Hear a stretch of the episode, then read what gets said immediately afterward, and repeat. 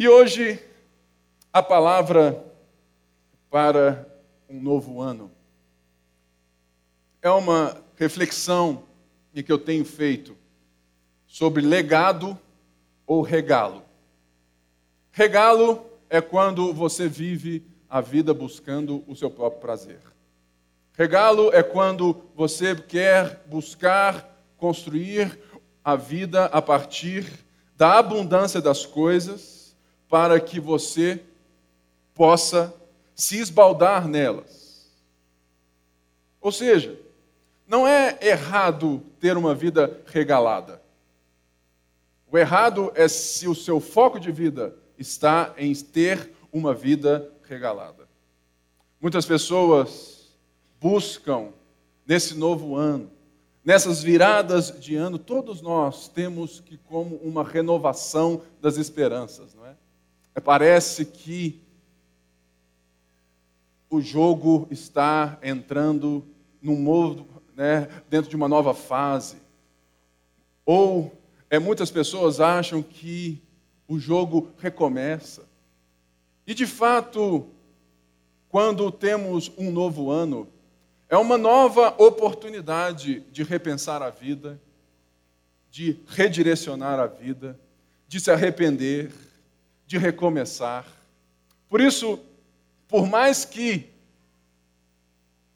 isso seja apenas uma forma que nos ajuda, porque, de fato, o dia de hoje né, vai ter as suas sementes, e amanhã, por mais que seja um outro ano, será uma consequência das suas escolhas e ações do dia de hoje. Mas uma das coisas lindas que eu quero compartilhar é uma forma de enxergar 2018, além das circunstâncias e além de uma vida para nós mesmos. Eu sei que todo mundo aqui tem muito sonho, eu tenho muito sonho. Eu tenho vários sonhos para que 2018 Deus venha com seu poder e me dê a graça de alcançá-los. Ou seja, um sonho que todo mundo aqui deve ter, um alvo que todos nós temos que ter é ler a Bíblia toda em 2018. Eu quero te desafiar nessa manhã a virar o ano com esse propósito. Eu vou ler a Bíblia toda em 2018. Quatro capítulos por dia. Você lê a Bíblia toda em 2018. Sabe por quê, querido? Você deve entender que para começar um novo ano, nós temos que entender aquilo que importa mais. A nossa frase aqui é o quê? Fazer o que importa, importar mais. Então, o que nos importa mais? O legado ou o regalo. Por isso, eu quero trazer hoje uma palavra a partir do livro de Eclesiastes. Eclesiastes, no capítulo 7. Lembrando que a partir do próximo domingo, nós vamos dar início ao livro, a carta de Paulo, a primeira carta de Paulo aos Coríntios vai ser a carta do nosso ano. Então, já pode ir lendo em casa. Se você tem livros sobre a carta, pode ler junto. Quem sabe você prega também, não é verdade? Porque nós já estamos estudando. Né? Vai ser muito bom. Então, a partir do próximo domingo, dia 7, né? É dia 7 mesmo. Nós vamos ter aqui, o Clélio vai estar aqui dando a introdução dessa carta. Enquanto isso, eu tenho essa palavra de Deus em Eclesiastes. Dinheiro, amor, poder, todas essas coisas fazem parte da nossa busca. Muitas vezes, nós devemos entender que o ser humano, e quando nós estamos aqui entendendo o homem, nós devemos entender o homem a partir daquilo que somos a partir do fato do pecado. O homem pecou, o mundo está totalmente né, afetado pelo pecado do homem, pela tentativa do homem de dominar a sua própria vida. Eclesiastes é o livro que vai justamente nos mostrar a incapacidade do homem de dominar a própria vida. Eclesiastes foi escrito no auge do tempo de Israel. Os livros que nós temos como os livros de sabedoria da Bíblia, exceto Jó, foram escritos no momento mais sublime de uma nação. Salmos expressa a vida diária com Deus.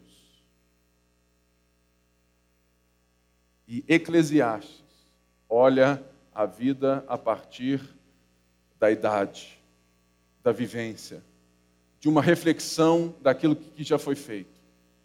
Eclesiastes não diz muito a respeito de Deus, porque o autor da Bíblia, que está por trás de todos os autores da Bíblia, ele deixa que, de, para se apresentar nos outros 65 livros.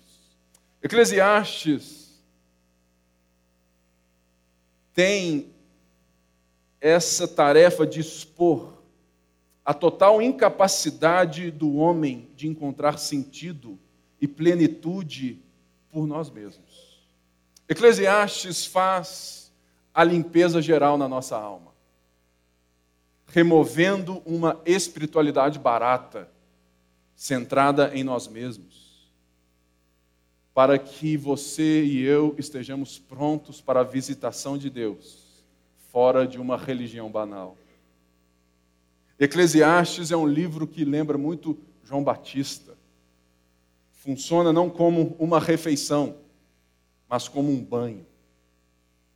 Não é picanha, é água sanitária consiste na exposição e na rejeição da expectativa arrogante e equivocada que nós podemos ter para viver a nossa vida por nós mesmos, de acordo com as nossas regras. O livro é um livro que muitas vezes poucos entendem o porquê que ele está na Bíblia. Mas pense bem, por que, que Deus colocaria Eclesiastes e traria Eclesiastes no momento de maior apogeu de uma nação. Sabe por quê, irmãos? Porque quando nós estamos por cima, nós nos esquecemos de onde saímos e de quem somos. Quando nós estamos por cima, nós somos tendenciosos em dar mérito para nós mesmos, não é verdade? É a mesma coisa, irmãos, nós estamos aqui na Lagoinha Mineirão, que hoje é uma referência de igreja na Lagoinha. Muita gente fala daquilo que temos feito aqui. Muita gente me liga, muita gente me pergunta, muitos pastores de outras igrejas vêm aqui ver o que está sendo feito. O problema é se nós, líderes e pastores, começarmos a olhar para trás e fazer assim, ó, Aqui você deixa que o pipão sabe o que faz. Não é assim? Minha equipe é top. Minha igreja é top. A gente sabe como fazer a igreja dar certo. Irmãos, é para isso que Eclesiastes é um livro de sabedoria. Porque, de uma forma básica, Eclesiastes faz o seu ego murchar. Eclesiastes te coloca na posição diante de Deus de dependência. Eclesiastes expõe e limpa as nossas ilusões da vida.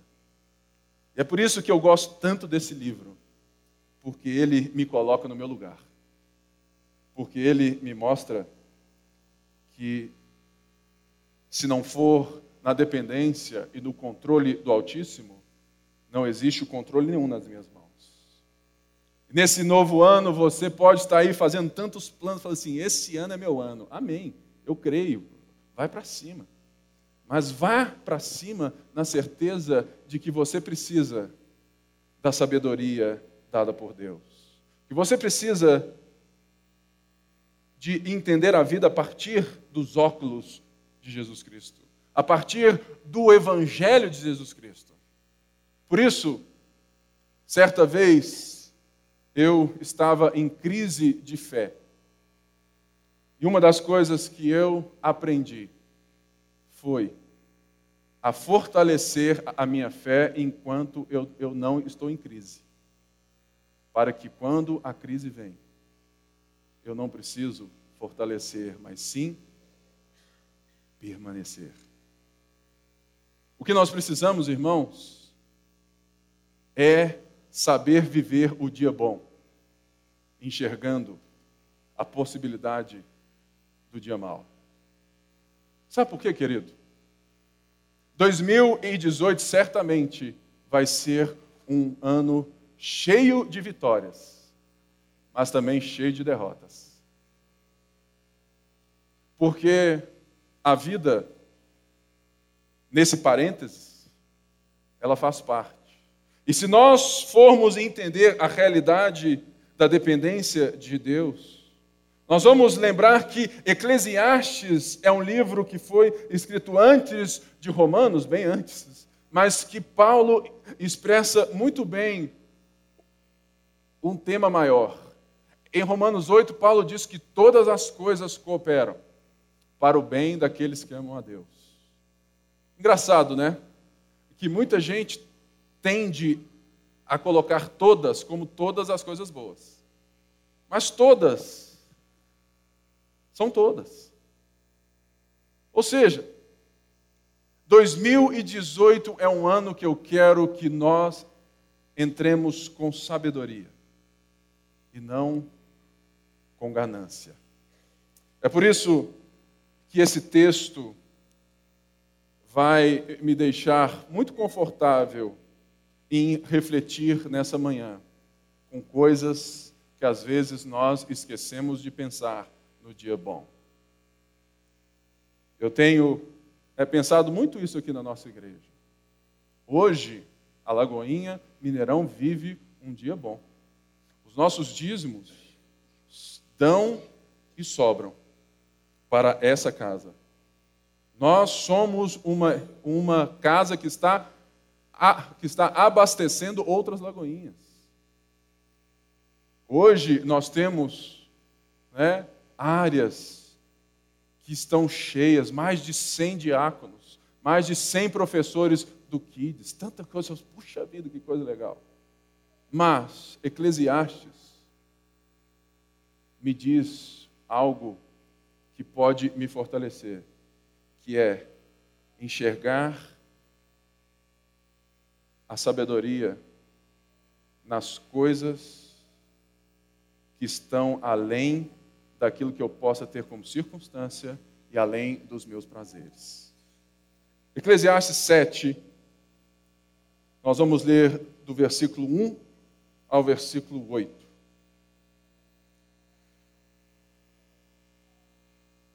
É para quem gosta de ter a mesma versão do púlpito, geralmente a nossa igreja usa a NVI, tá bom? Então, eu só prego nela. Então, se você tiver em casa várias Bíblias, você traga para a igreja a NVI. Beleza? Eclesiastes 7. Um bom nome é melhor que um perfume finíssimo, e o dia da morte é melhor do que o dia do nascimento. É melhor ir à casa onde há luto do que a uma casa em festa, pois a morte é o destino de todos. Os vivos devem levar isso a sério. A tristeza é melhor que o riso, porque o rosto triste melhora o coração. O coração do sábio está na casa onde há luto, mas o dos tolos na casa da alegria. É melhor ouvir a repreensão de um sábio do que a canção dos tolos. Tal como o estalo de espinhos debaixo da panela, assim é o riso dos tolos. Isso também não faz sentido. A opressão transforma o sábio em tolo, e o suborno corrompe o coração. O fim das coisas é melhor do que o seu início.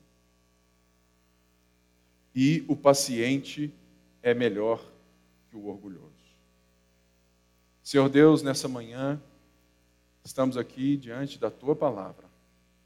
Pedimos, Pai, que ela possa nos nortear e transformar o nosso caráter, alcançando nosso coração. Em nome de Jesus. Amém.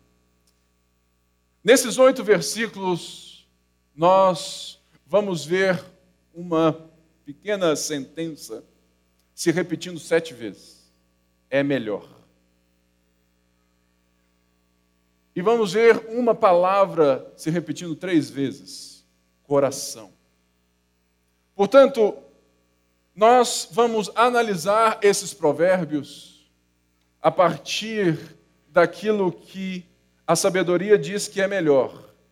Porque Eclesiastes 7 busca responder a pergunta feita em Eclesiastes 6,12, que diz assim: Na verdade, quem sabe o que é bom para o homem? Nos poucos dias de sua vida vazia, em que ele, em que ele passa como uma sombra. Ou seja, quem sabe, quem de nós sabe o que é melhor para nós, diante de uma vida que passa tão rápido? Irmãos, eu me lembro como se fosse ontem, deitado na cama de meu pai, no Sion, assistindo com eu e o meu irmão a Copa de 94. Eu me lembro do chute do Bádio. Eu me lembro da bola subindo. Eu me lembro como se fosse ontem. Já se, já se passaram 23 anos. Eu me lembro do meu casamento, como se fosse ontem. Eu me lembro das minhas brigas com a Débora nos ali, bem no início ali e tudo mais, que eu eu, eu, já chegava em casa, já tirava tênis, jogava para cá, jogava para o outro lado e tudo mais, o papel higiênico para cá e não para cá. Essas brigas bobas que todos nós temos, eu me lembro como se fosse ontem. E já se fazem 12 anos. Eu me lembro, como se fosse ontem, do Henrique, igual um ratinho saindo da barriga da mãe. Eu vi quando saiu, mas a cabeça dele igual de um snorkelzinho assim, ó. É. Falei, gente, meu filho é de outra espécie. Né? Mas rapidamente ela fez assim, look. Eu falei, aleluia. Gente, ele era tão bonitinho. E hoje eu olho para ele e ele continua lindo. Mas ele era bem menos levado do que ele é hoje. Eu me lembro. Eu me lembro no dia 3 de dezembro de 99, uma sexta-feira, quando eu estava na sede da nossa igreja, no segundo andar, na segunda galeria. Eu me lembro como se fosse ontem, quando uma música tocou e abriu meu coração para Deus. Só o teu amor, só o teu amor, sara a minha dor e preenche o meu viver. Eu me lembro como se fosse ontem, eu olhando para baixo e sonhando um dia em pregar naquele lugar. Hoje, toda vez que eu piso ali, eu me lembro do dia 3 de dezembro de, de 99. Você certamente se lembra de tantas coisas. Penso aqui na Bel, né, que sabe exatamente tantos dias né, importantes da sua vida. Tantas pessoas aqui que, sabe, que de fato você se lembra. E parece que o tempo passou tão rápido. E de fato, ele passou. E uma das coisas que nós temos que entender, que aquilo que fazemos com a nossa vida, ela não serve apenas para os resultados que queremos viver no dia que se chama hoje. Você não nasceu somente para construir uma vida para os seus sonhos. O que nós temos que entender é que Eclesiastes vai dizer que a sabedoria, o que é melhor para nós, está totalmente voltado a uma concepção de vida mais coletiva e que se alonga da sua própria vida nos dias da sua história. Eu não eu quando vejo esse livro nos ensinando, uma das coisas que bate muito forte em mim é que sabedoria é conseguir estar presente quando a morte já te alcançou. Sabedoria é quando você consegue colocar em prática aquilo que Deus te ensina.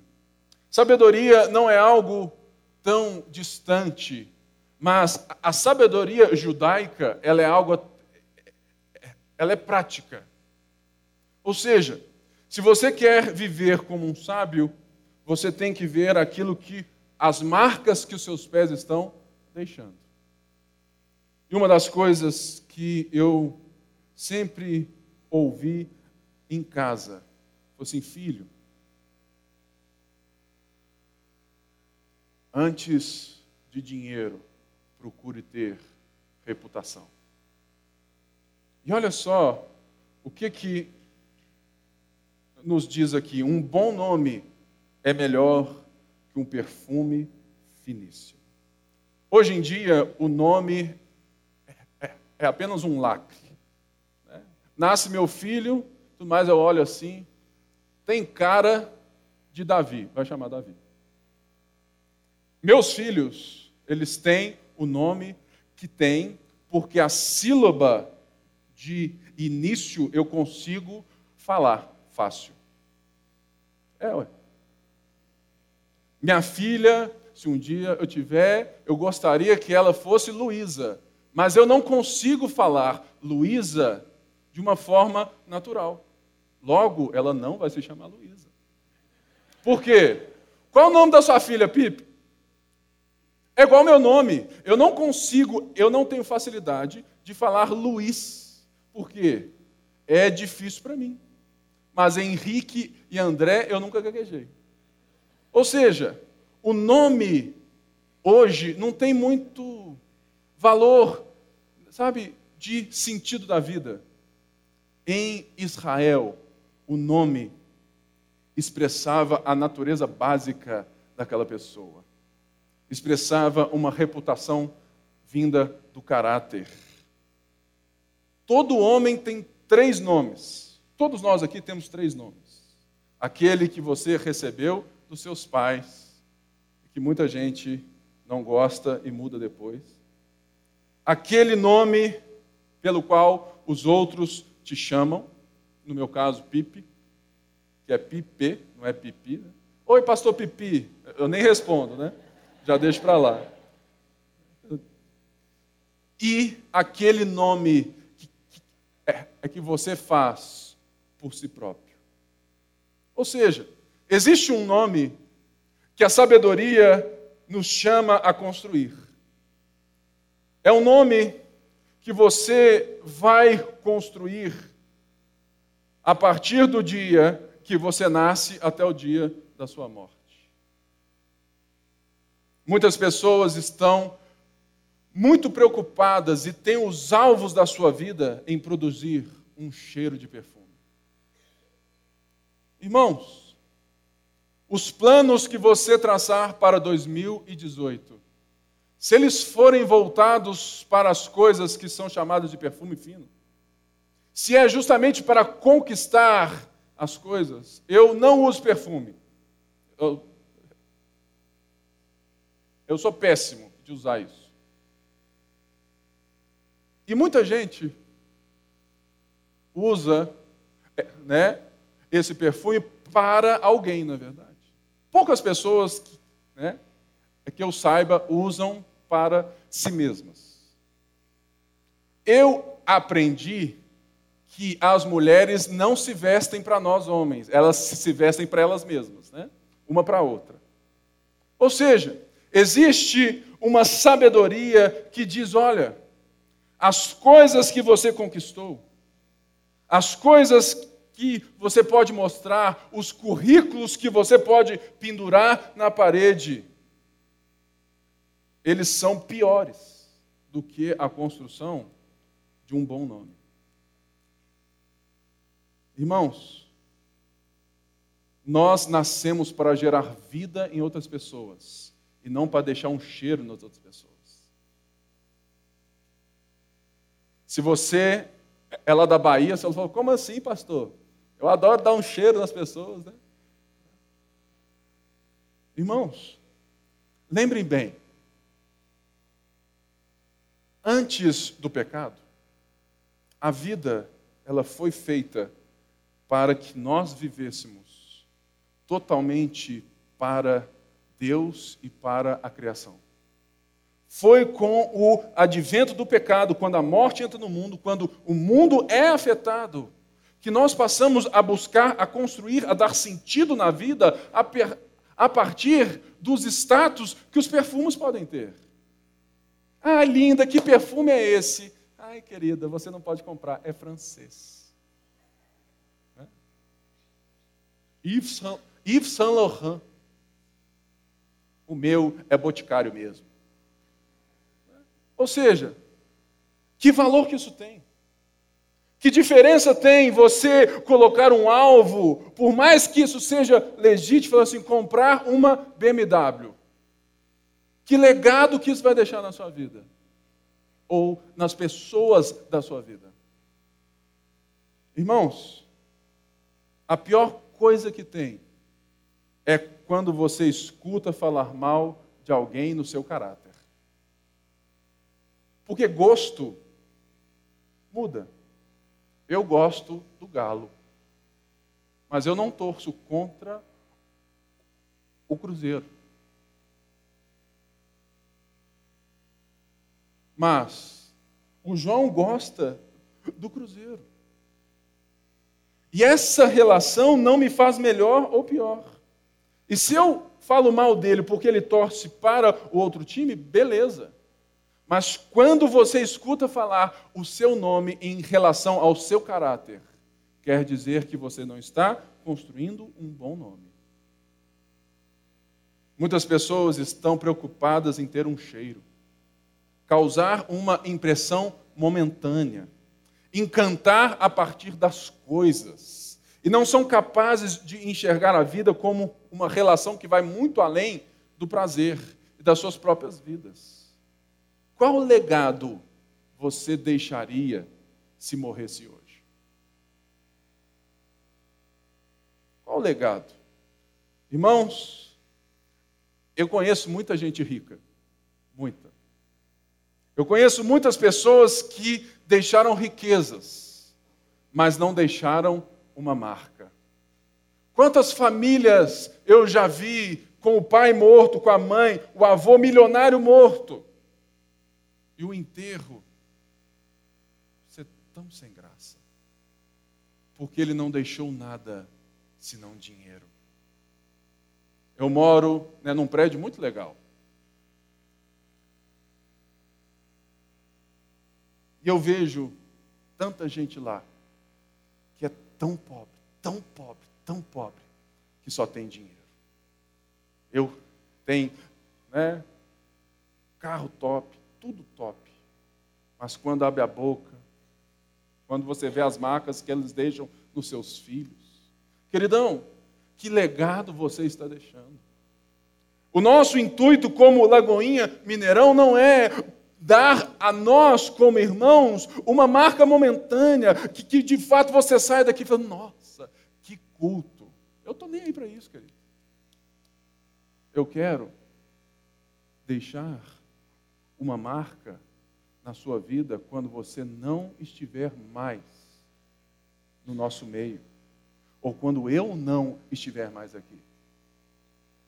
Para que quando você lembrar de mim, do Silvio, da Miriam, das pessoas, você fale, puxa vida, o tempo que Deus me colocou ali, aquelas pessoas marcaram a minha vida.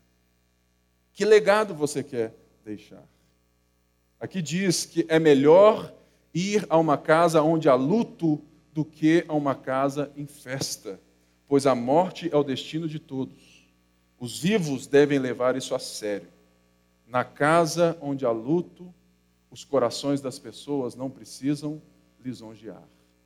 Querido, eu vivi nos últimos 20 dias as manifestações dos 60 anos da nossa igreja. Foi lindo, foi ótimo. Mas eu, como sou muito curioso e muito crítico, ficou muito nítido para mim que tanto na Câmara quanto em todas as instâncias que nós fomos receber placas, vereador, deputado e no Congresso,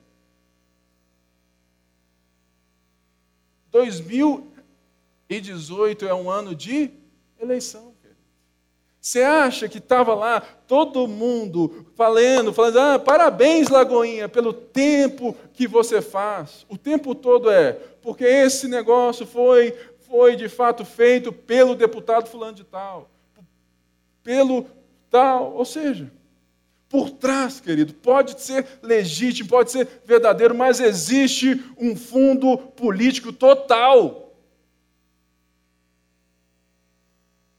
É igual em festa.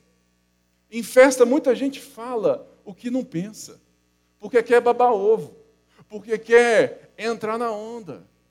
Mas quando nós estamos diante do luto, muitas vezes é melhor ficar calado, porque você não sabe nem o que fala, não é verdade? Quando está tudo bem, você fala coisas, irmãos, eu já me vi falando coisas sobre pessoas e sobre instituições que eu tenho várias críticas, falando coisas que eu não concordo. Opa! Eu estou aqui dando um jeitinho. Aí falou assim: puxa vida, é difícil mesmo. Nós precisamos entender que na casa onde há luto, nós temos a oportunidade de encarar um fato que um dia será nosso e pensar nesse fato de uma maneira que eu possa mudar as marcas que eu estou deixando. É por isso que eu falo: converse sobre os dias maus nos dias bons. Para que nos dias maus você tenha subsistência e você tenha caráter. 2018 vai ser um ano como qualquer outro. Um ano de muita politicagem. A crise ainda está no Brasil. Nós temos muitas dificuldades de vivermos como família de fé. Nós temos muito o que ser transformados. Mas o que a sabedoria nos diz é: nós podemos enxergar a vida acima das circunstâncias. Nós podemos enxergar a morte diferente daquilo que ela pode fazer conosco e com a nossa casa quando ela chegar. A morte para um crente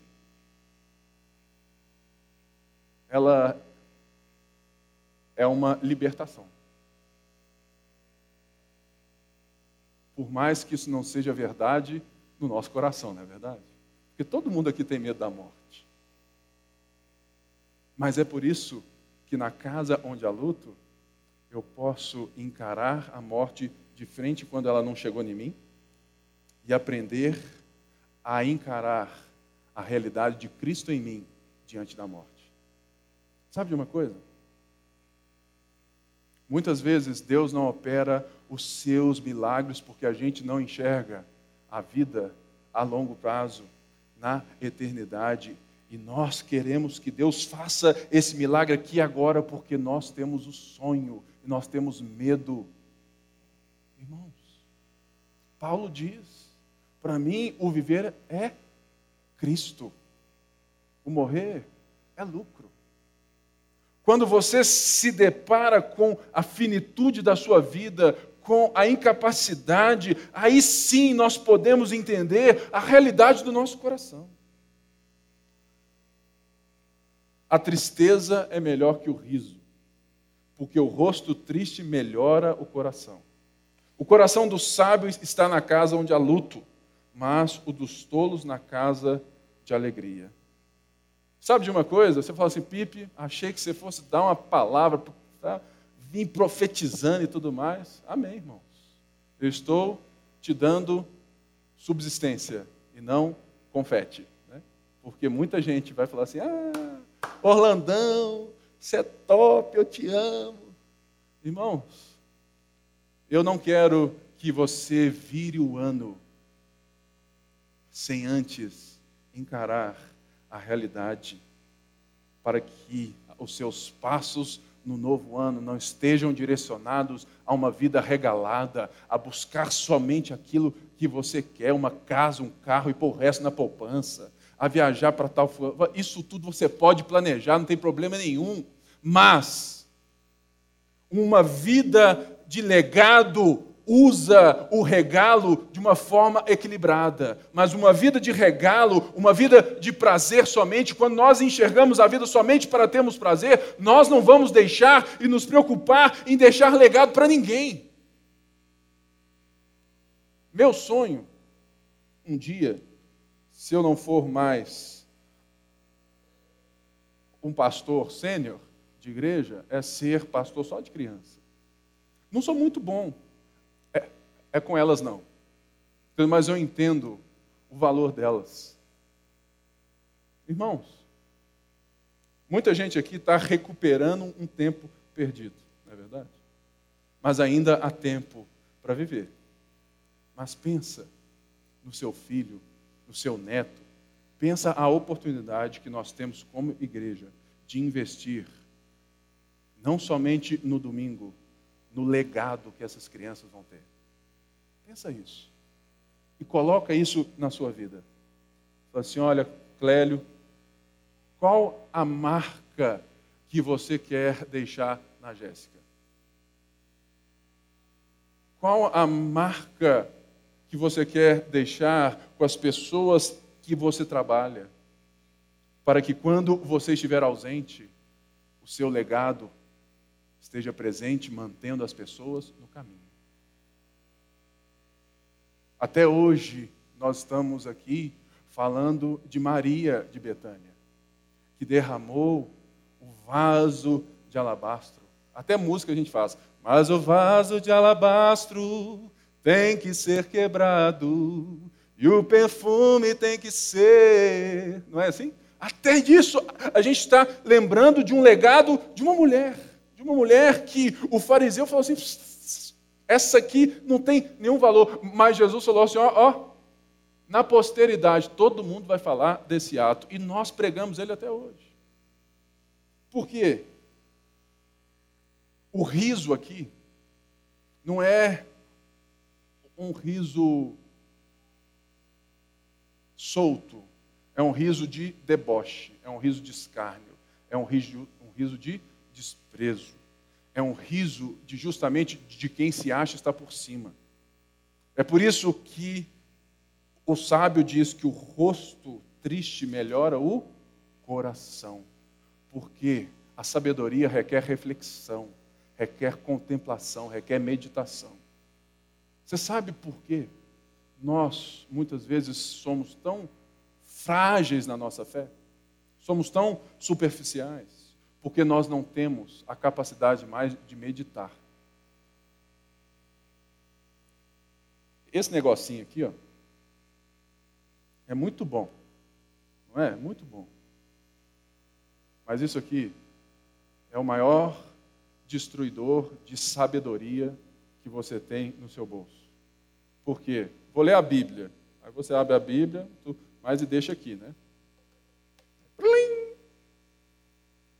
Você recebeu uma mensagem no Instagram. Aí você pega. Ou seja, a qualidade da sua leitura vai, ó, lá embaixo. Querido, a velocidade da nossa vida está diminuindo a qualidade da nossa reflexão. Sabedoria é saber enxergar a vida em todos os momentos, sem colocar o coração dependendo dos momentos. Sabe por quê? Eu não posso vir aqui falar que só vai melhorar. Eu não posso vir aqui e dizer que o seu ano vai ser maravilhoso. Profetiza, coloca a mão sobre a sua cabeça. Oh, em nome de Jesus, irmãos, tudo isso se desvanece no sabe quando quando falou assim, ó, oh, eu profetizei, fui mandado embora. Aí você falou assim, e aí, querido? Deus está dizendo que ele que todas as coisas cooperam, porque na vida de um crente nem a morte é desespero.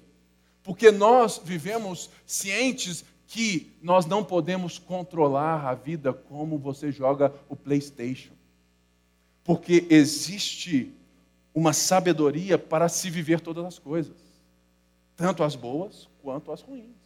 Por isso que na tristeza, muitas vezes você tem a oportunidade de aprender e não de se destruir. O coração sábio está na casa onde há luto. É melhor ouvir a repreensão de um sábio do que a canção dos tolos. Tal como o estalo de espinhos debaixo da panela, assim é o riso dos tolos, isso porque não faz Isso também não faz sentido. A opressão transforma o sábio em tolo e o suborno corrompe o coração. Os espinhos, lá naquela época, eram uma forma de fazer o fogo vir mais rápido. Ou seja, eles juntavam espinhos debaixo da panela. E eles davam estalo e fogo rápido. Mas o fogo era só fogo de palha, fogo de espinho. Né? Era rapidão. Ele, ele, era facil, ele era facilmente extinguível. Faz muito barulho, mas tem pouca subsistência. Ouvir uma repreensão de um sábio dói. Dói, não dói? Dói no momento. Toda vez que eu sou repreendido, você acha que eu falo assim, ai, que delícia, aleluia, vem em mim, Jesus. Oh. Não, irmão, eu fico nervoso. Muitas vezes até respondo. Mas quando eu paro para Quando eu paro na minha, sabe, na minha tristeza, eu escuto no meu coração. E falo assim: puxa vida, Deus está me corrigindo porque Ele me ama. Por quê? Porque uma repreensão corrige um caminho. Um elogio, muitas vezes, pode te desviar de um dele. Os tolos não pensam no dia de amanhã quando o sábio vive hoje com os olhos no futuro. Elogios que são para ganhar alguém são ruins não apenas para quem está babando ovo, mas são piores para quem recebe. Eu já recebi muito tapinha nas costas e vou receber vários. Boa palavra, hein, pastor? Aí lá na escada, esse cara prega mal demais. Ou, ou seja, mesmo quando você fala uma verdade sobre aquela pessoa, um elogio, você tem que pensar muito bem para quem você dá. Porque ele serve para levantar essa pessoa, mas ele também pode servir para destruir. É, tem um pastor é que fala assim, Pipe, eu não falo bem de nenhuma mensagem sua, porque eu sei que isso é perigoso. Porque eu já caí nessa. Ou seja, existem coisas, existem momentos, existem festas que são legítimas, que devem ser feitas comemora a vida, comemore a vida, mas cuidado para tomar decisões nos dias de euforia. Sempre decida no dia aonde não tem ninguém te dando tapinha nas costas. E sempre busque o conselho de pessoas que te amam de verdade. A Débora mesmo. A Débora é o meu posto de me colocar no meu lugar. Direto, né, no carro. Assim, essa pregação foi, foi, foi boa. Mas isso, isso, isso, isso, isso. Eu falei assim, puxa, o negócio tá bom. Ou seja, será que nós somos capazes de entender esses momentos que parecem ser ruins, para que eles possam ser o combustível para um legado eterno? Todo prazer eterno tem seu início em sacrifícios. Todo prazer instantâneo é eternamente inútil. McDonald's é bom demais, não é? Mas não faz mal. Né? Oh, faz nem um pouco mal. Só faz mal. Fast food, gente, é igual à pregação da teologia da prosperidade. Você sai daqui pulando no reteté. Mas quando chega em casa, você está com fome de Deus de novo. A pregação que te molda no caráter é como a picanha gaúcha, como a costela no bafo, que fica ali 10 horas, 15 horas. Ou seja, a vida cristã, querido, ela leva tempo e ela precisa passar pelas crises. Por quê? Porque todas as coisas cooperam para o bem. Se você quer deixar legado, se você quer ter caráter, entenda que é nos dias maus que nós temos a oportunidade de compreender e nos prostrar diante de Deus. Então, 2018 é um bom ano para você aprender a viver acima das circunstâncias, a ficar esperto no dia de festa, a não se achar no dia bom. Faça festa, irmão. Eu amo festa. Amo presente também, viu? Livro, então, você pode ficar já preparado, dia 27 de setembro. Tal. Mas, no dia que eu tenho uma derrota, é o dia que eu oro assim falo, Deus me ensina a enxergar a maturidade nesse negócio aqui. Está doendo. Está doendo mas eu quero enxergar um legado do Senhor para mim, para que isso gere um legado nas pessoas que eu vivo. O fim das coisas é melhor do que o seu início. Sabe por quê? Porque o fim aqui tem esse tom de resultado. Hoje nós estamos no início de um novo ano.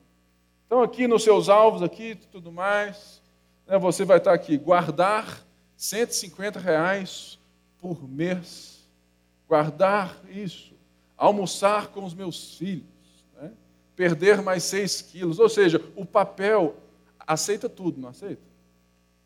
Vou fazer o planejamento do ano, ótimo, mas seja realista. Né? Irmãos, o início das coisas é empolgante. Mas aqui fala que o resultado delas é melhor. Por quê? Porque é quando você olha para trás e tem a oportunidade de mensurar, de refletir e de também regozijar. Mas não se esqueça, o fim das coisas é melhor no sentido de quando você olha para trás e ver o seu caminho construído como legado. É, tem uma frase que eu, eu ouço muito, muita gente que ouve muito, é boa, eu gosto, entendeu? mas eu não concordo de todo, que é como termina que se conta. Ok, é como termina sim que se conta, mas no caminho da sabedoria, como se vai determinam como se termina. Ou seja, os fins não justificam os meios.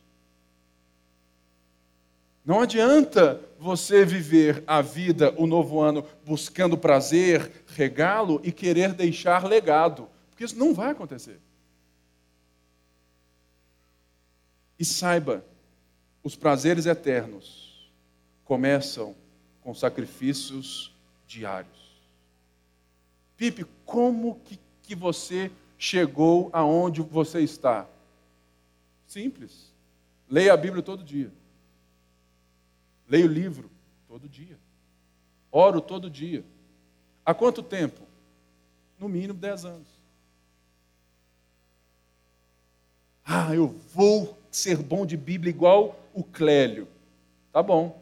Daqui a 30 anos, né?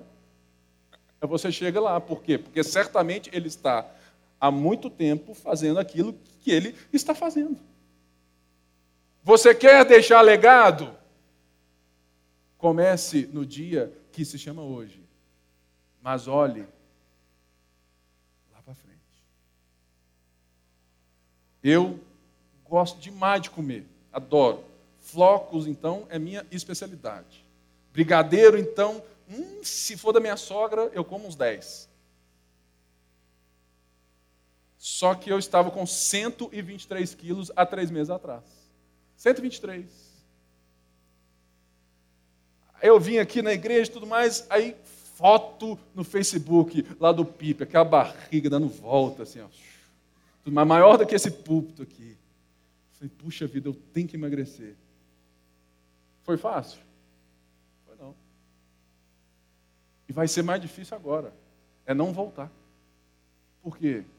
Porque saúde, espiritualidade saudável, vida com Deus, sabedoria não se faz com McDonald's, se faz com constância.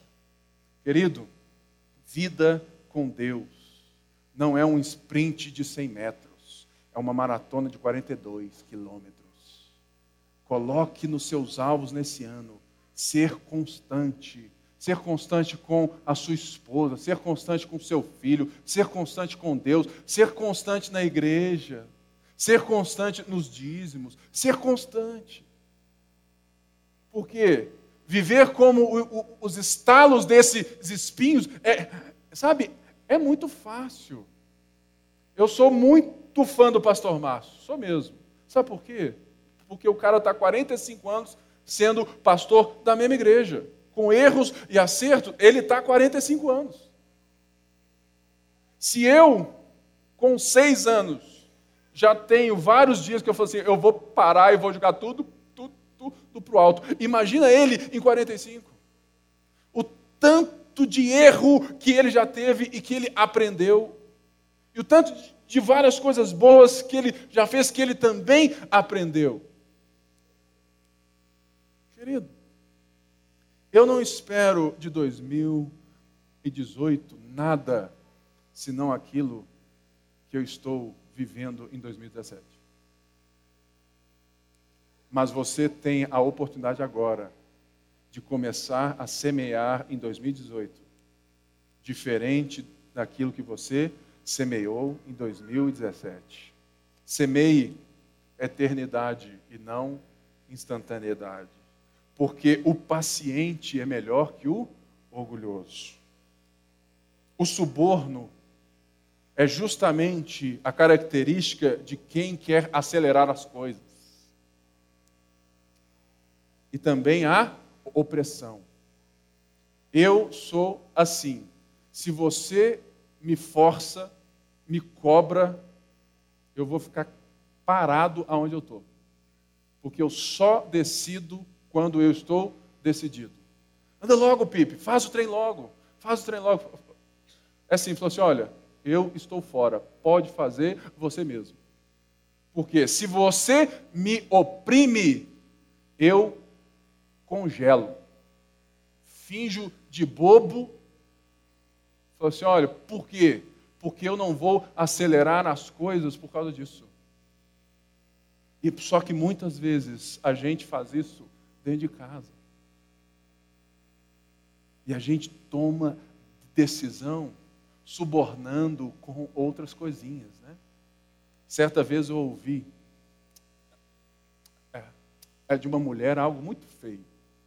Ela falou assim: ó, sabe como você consegue as coisas em casa? É só você parar de fazer sexo né, com seu marido. Olha só, gente. Isso é suborno também. Deixa o cara morrendo. Vamos ver até onde ele vai.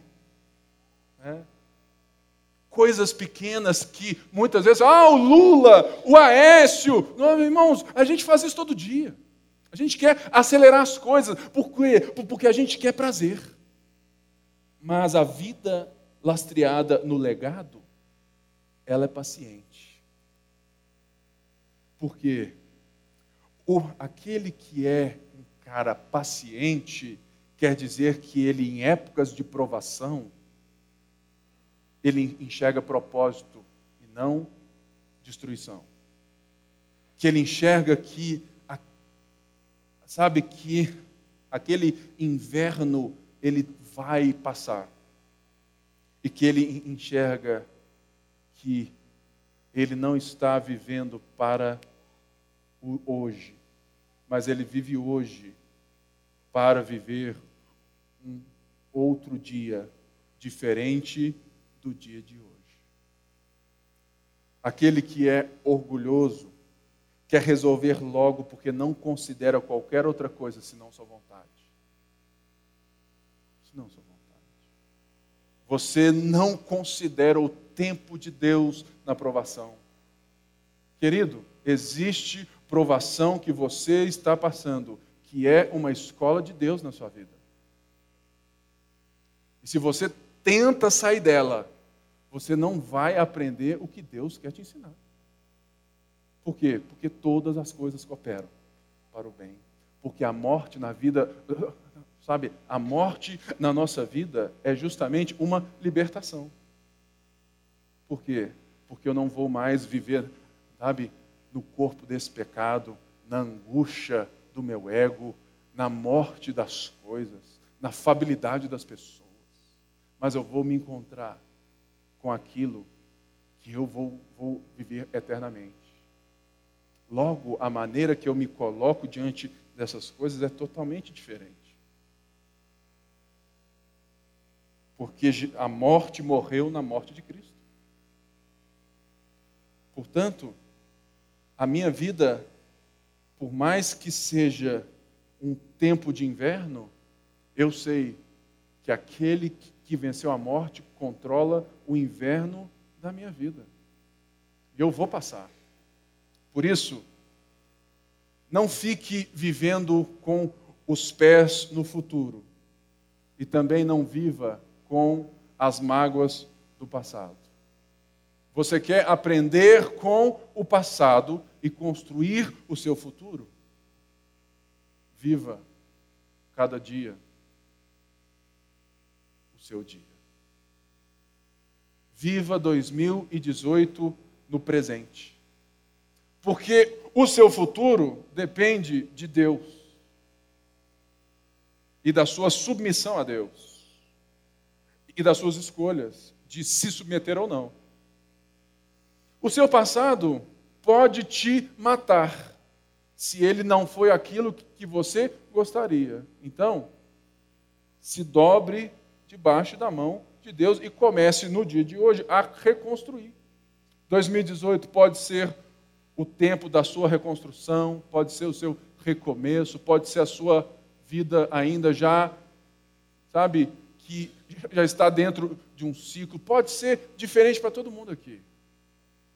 Mas uma coisa que não pode ser diferente para nós é a maneira como a gente vai viver o novo ano.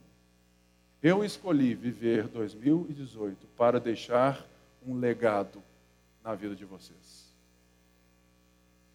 Eu escolhi viver 2018 para deixar um legado na vida dos meus filhos, na vida dos meus pais, na vida de quem eu convivo. Portanto, as minhas escolhas não estão para que eu me esbalde em 2018, Porque eu sei que qualquer festa que eu viva nesse presente, eu posso aproveitar e é bom demais. Mas existe uma festa que nos aguarda, que vai durar eternamente, e os meus alvos estão apontados para ela. É a festa que foi iniciada com a morte de Jesus Cristo. É, fique de pé no seu lugar. Nós hoje temos a última ceia do ano. E essa ceia é justamente porque existe alguém que deixou um legado. Mas ele não está morto, ele está vivo. Porque ele continua a trabalhar e continua a construir a sua história pelo Espírito Santo. Porque um dia nós seremos como ele é. Por isso, ele se tornou como um de nós. Reconhecido em figura humana, ele foi obediente. Obediente até a morte morte de cruz.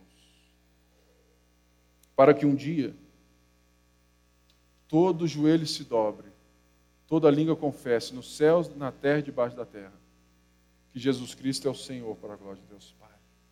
Por isso eu te convido a, nesse momento, a refletir por um instante sobre a sua vida, sabe, diante do fato e da história e do legado que você segura nas mãos.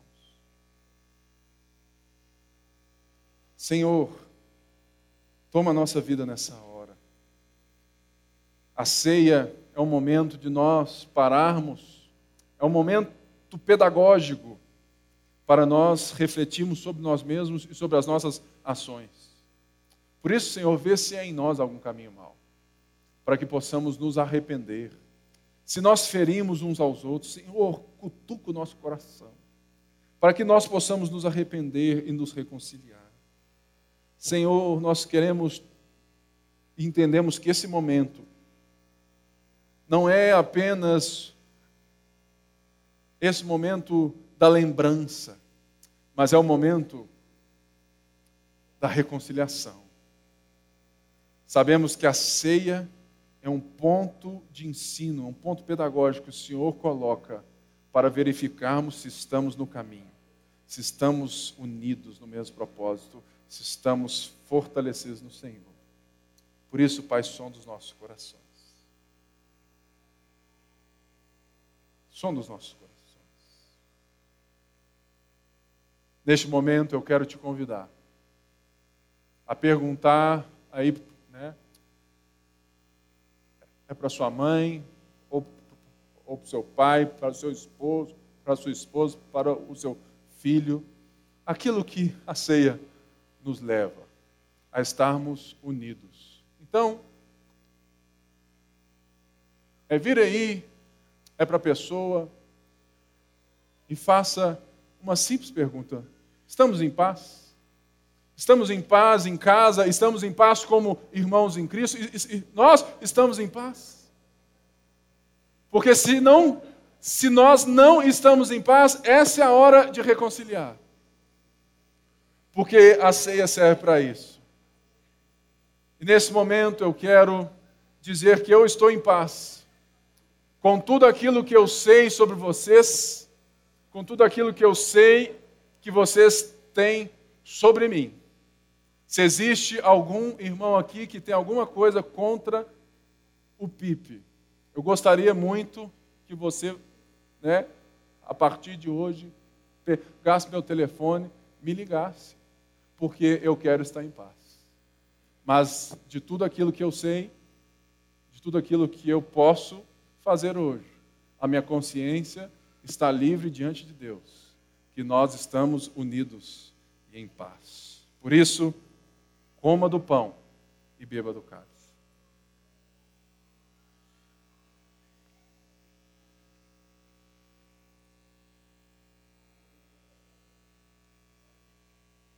Eu quero ser, Senhor amado,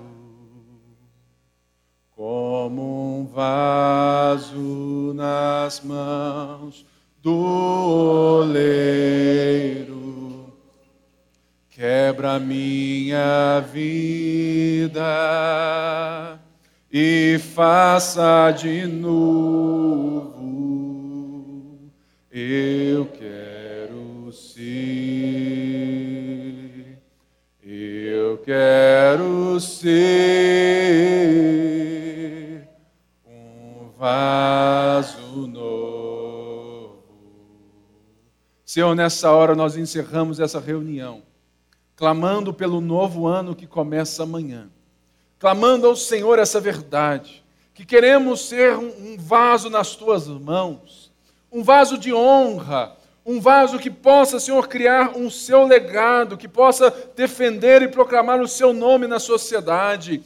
Por isso, Pai, coordena as nossas ações, coordena os nossos alvos, coordena o nosso coração, coordena a nossa história, que nós queremos viver a nossa vida não para nós mesmos, mas para a posteridade, para que no dia do nosso fim a nossa vida esteja falando ainda, Senhor, que o nosso testemunho possa permanecer não somente agora, mas em todos os dias, que nós sejamos como esses homens cujo mundo não era digno, esses homens que pensam em deixar um legado na sua história e que constroem isso no dia que se chama hoje.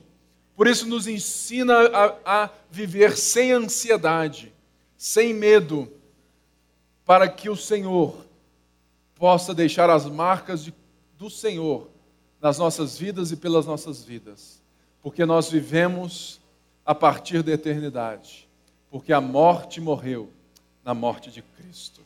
Por isso nós te celebramos mais uma vez, em nome de Jesus, e todo o povo de Deus disse: Amém. Deus te abençoe e até o próximo ano. Te espero hoje à noite também lá na sede, em nome de Jesus.